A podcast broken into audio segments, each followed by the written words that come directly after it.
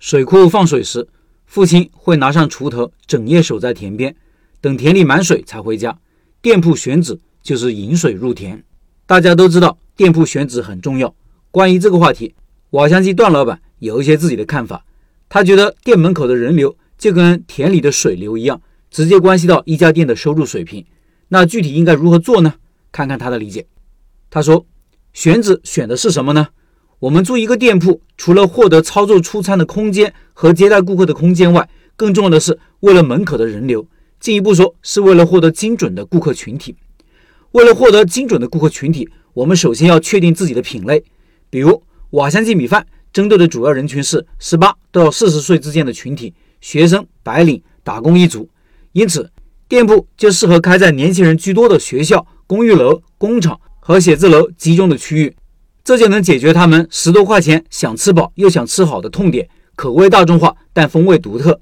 我家是农村的，小时候家里种水稻，我们那里没有江河湖泊，只有一个水库，水源关系到一家人一年的收成。每到水库放水的时候，父亲会拿上锄头，整夜守在田边，等田里放满水才回家。对一个店，人流就和这灌溉的水源一样。关系到一家店一年的收成，甚至是一家店的生死存亡。如果自家的小店能在人流的上游，无疑可以在干旱的年头获得更多的曝光，也就更容易生存下来，更容易赚到钱。当然，人流是很复杂的，他们身处不同的时间、不同的地点、不同的身份时，消费以及消费的心态可能会完全不同。这就需要我们去观察，换位思考。如果我是他，我会怎么做呢？比如学生没有收入。但是吃饭是刚需，一日三餐少不了，偶尔有社交聚餐的需求。写字楼白领、上班族收入四千到八千，早上吃早点，中午吃饭是刚需，晚上喜欢社交聚餐，有家的可能会回家吃，周末会休息。工厂工地打工一族收入三千到六千，一日三餐都是刚需，但是有的工厂可能会有食堂，而且工人上班很累，走太远去填饱肚子意愿不强。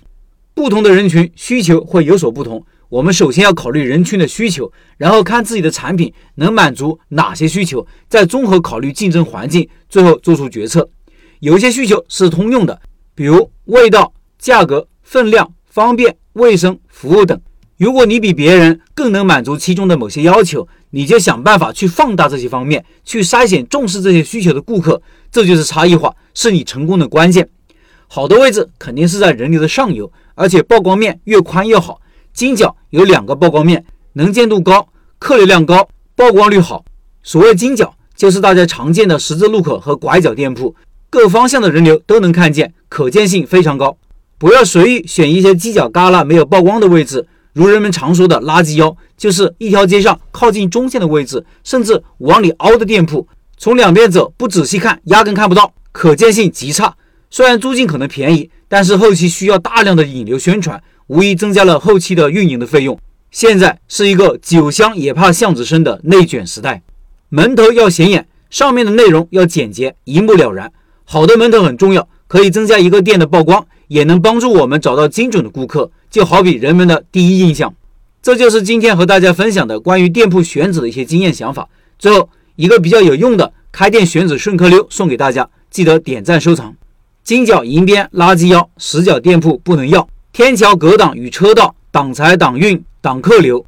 门前最好平街面，店前有梯要减分。人流未必是客流，客流一定是门头。阴阳街道要分清，西晒店铺要慎重。奶茶找店找同行，包子找店必同行。炸物汉堡与奶茶，你到哪我到哪。最火门店做邻居，蹭他流量我不虚。名店老店做邻居，相同品类不要碰。大餐小餐要分清，小餐扎堆不大餐，午餐扎堆不奶茶，除非商业步行街。店铺前世与今生，转手原因要较真。店铺门头必遮挡，低于两米五需谨慎。店铺产权要明晰，签约确权问房东。以上是段老板的分享。最后，八月份的拜师学艺项目就是瓦香鸡米饭单品爆品店，单店最高净利四十万。段老板是开店高手，有一套自己的模式和打法。感兴趣老板进入交流群和段老板直接交流，音频下方有二维码。